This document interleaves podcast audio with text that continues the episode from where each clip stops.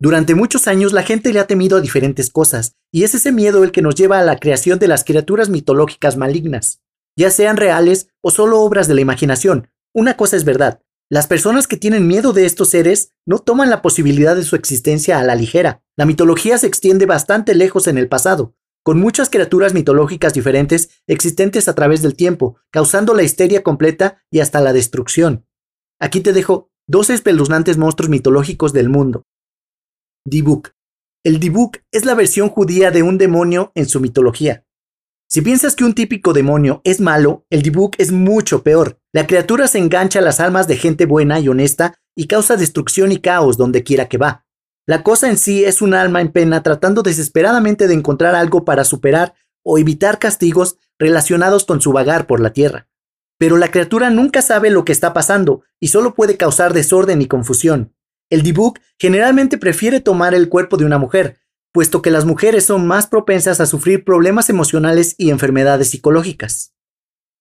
O al menos eso es lo que en general se cree en esta mitología. A diferencia de otros monstruos en esta lista, este no tiene una forma física, lo cual solo puede hacer que sientas pena por la pobre cosa.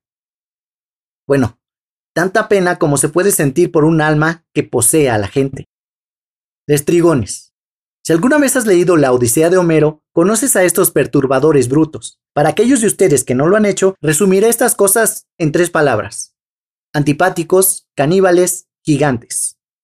No es algo que quieras conocer en un callejón oscuro. Se decía que los lestrigones vivían en la isla de Lamos, en una ciudad llamada Telepilos. Cuando el héroe, Ulises, llega a Lamos, encuentra un puerto rodeado por acantilados, y cuando llegan ahí, envía a tres exploradores, cuando estos llegan, son comidos mientras exploran la ciudad. Mientras tratan de escapar, reciben piedras arrojadas a sus naves. Ah, y algunos de los hombres son arponeados como peces. Difícil decidir cuál destino es peor. Domoboi. Si miras en lo profundo de la mitología rusa, encontrarás que creen en una criatura conocida como los Domoboi. Este parece un hombre barbudo y a menudo puede cambiar de forma en una mascota de la casa o incluso un ser humano. Se cree que cada hogar tiene uno y que se ven afectados por la limpieza de la casa. Estas criaturas no son conocidas por ser malas. En cualquier caso, sin embargo, si tu casa no se mantiene al menos un poco limpia, se transformará en ti y se comportará de una manera muy traviesa, haciendo tu vida un poco peor de lo habitual. El lugar favorito para vivir de estos espíritus es debajo de la puerta o debajo de la estufa o cocina. El centro de la casa es su dominio también. El domoboí mantiene la paz y el orden y disfruta con una casa bien ordenada. Los campesinos lo alimentan por la noche como pago por la protección de su casa. Definitivamente no es un espíritu con el que puedas jugar, pero mientras tu casa esté limpia, la preocupación sale por la ventana. Abadón. Aunque tradicionalmente se usa en los textos judíos como una palabra que significa simplemente destrucción, Abadón se personifica más tarde en los textos cristianos y en las distintas vertientes del cristianismo como un ser real, conocido con distintos títulos como el Señor del Abismo, el rey de las langostas y el destructor, se ha dicho que Abadón tiene una serie de atributos y también ha cometido varios actos. Según algunos textos, Abadón era originalmente el ángel Muriel, que recogió el polvo que formó a Adán. Otros dicen que en realidad fue el ángel encargado de sellar a Satanás en el infierno. Al parecer, no permaneció como ángel por siempre, ya que escritos posteriores lo describen como viviendo en un trono de gusanos y al mando de un ejército de langostas que tienen forma de caballos, con rostros humanos y cola de escorpión. Strigoi. Rumania es bien conocido por sus vampiros, especialmente el infame conde Drácula, pero también contiene un mito de lo que es posiblemente el abuelo de las historias de vampiros, el Strigoi. El solo nombrarlo causa escalofríos en la columna, ¿no? El Strigoi es un alma perturbada del más allá, y está listo para tomar tu sangre y recorrer la tierra una vez más. También puede volverse invisible y transformarse en cualquier animal, una criatura de linaje demoníaco. Es tan temido en su país de origen que todavía hay casos de fosas que son excavadas para eliminar su amenaza. Existen algunas versiones que sostienen que los Trigoi pertenecen al orden supremo dentro de la jerarquía vampírica. Yikininki. Los Yikininki son un tipo muy especial de criatura mitológica. Se sabe que son seres humanos que han sido transformados después de la muerte en criaturas terribles. Muchos los llaman fantasmas que comen humanos dándonos una razón inteligente para evitar los cementerios. Japón es el lugar de origen de esta historia, la cual dice que si eres una persona codiciosa en la vida, estarás condenado a vagar por la tierra por toda la eternidad, como un jikininki, maldecido por un hambre insaciable de cadáveres y carne de una amplia variedad. Se dice que parecen humanos en descomposición, con ojos muy brillantes que pueden aturdir a un ser humano. Es mejor evitar a estas terribles criaturas si alguna vez te encuentras con una. Gugalana. Los días de los antiguos estaban llenos de numerosos poemas épicos e historias sobre poderosos héroes y reyes.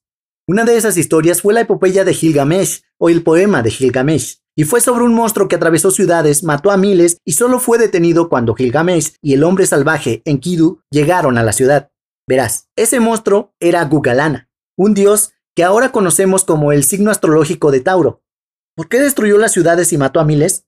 Gilgamesh, el gran rey, rechazó los avances de la diosa Inanna, por lo que ella envió al monstruoso dios para matarlo. Con los mitos, las razones detrás de las acciones pueden ser sorprendentemente simples.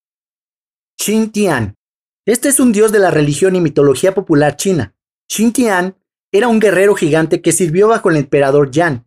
Cuando Yan fue derrotado por el emperador amarillo, el orgullo de Tian estaba tan herido que desafió al emperador a un duelo.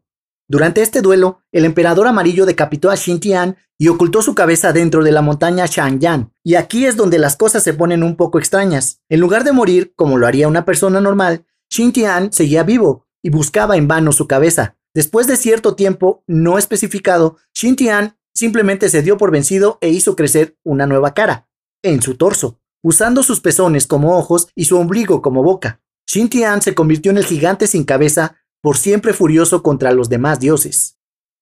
Koshei el Inmortal.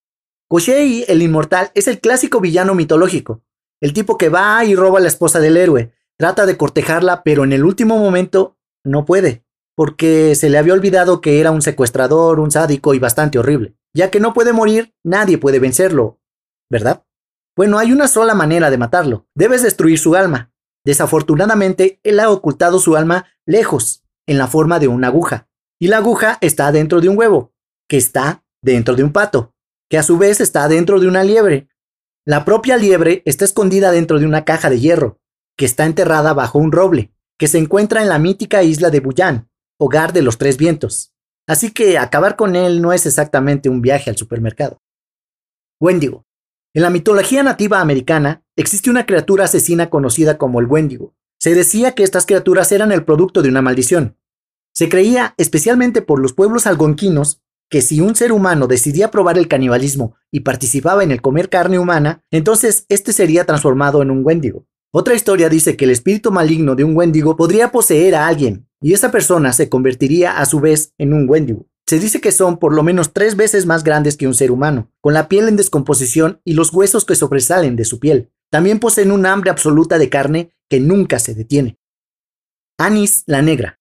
Esta es una bruja. Anis la Negra es el equivalente británico de la rusa Baba Yaga, un ser malévolo con la piel azul. Ella vaga por los campos de Inglaterra, que no son precisamente el lugar más espantoso del mundo, pero cuando eres una bruja monstruosa tienes pocas opciones. Ella disfruta comer corderos y niños. Si atrapa a un niño, le curte la piel y la usa alrededor de su cintura. Su hogar es una cueva tallada con sus garras de acero, y los padres hacen que los niños se comporten diciéndoles que Anis la Negra vendrá a buscarlos si son traviesos. Se cree que la historia está basada en una persona real, una monja dominica que se preocupaba por una colonia de leprosos locales. Ahuizotl. Las historias del Ahuizotl comenzaron a aparecer a finales del siglo XIII, el nombre es náhuatl y significa el espinoso del agua, y la criatura acuática fue descrita como canina en forma corporal. Las espinas se refieren a cómo se amontona su pelo cuando está húmedo. También algunas versiones dicen que tiene manos y miescas, incluyendo una al final de su cola. El ahuizotl es un protector. En este caso, protege a los peces en lagos y ríos matando a los pescadores. Se dice que el ahuizotl disfruta especialmente las partes crujientes, como las uñas y los dientes aunque también disfruta comer los globos oculares, ya que se han encontrado varios cuerpos de pescadores desaparecidos sin esas partes. También se dice que llora como un bebé humano, como una forma para atraer a los confiados pescadores. Más tarde, estas leyendas lo colocan atacando barcos y agarrando a cualquiera que se encuentre demasiado cerca del borde del agua. Eso es todo amigos.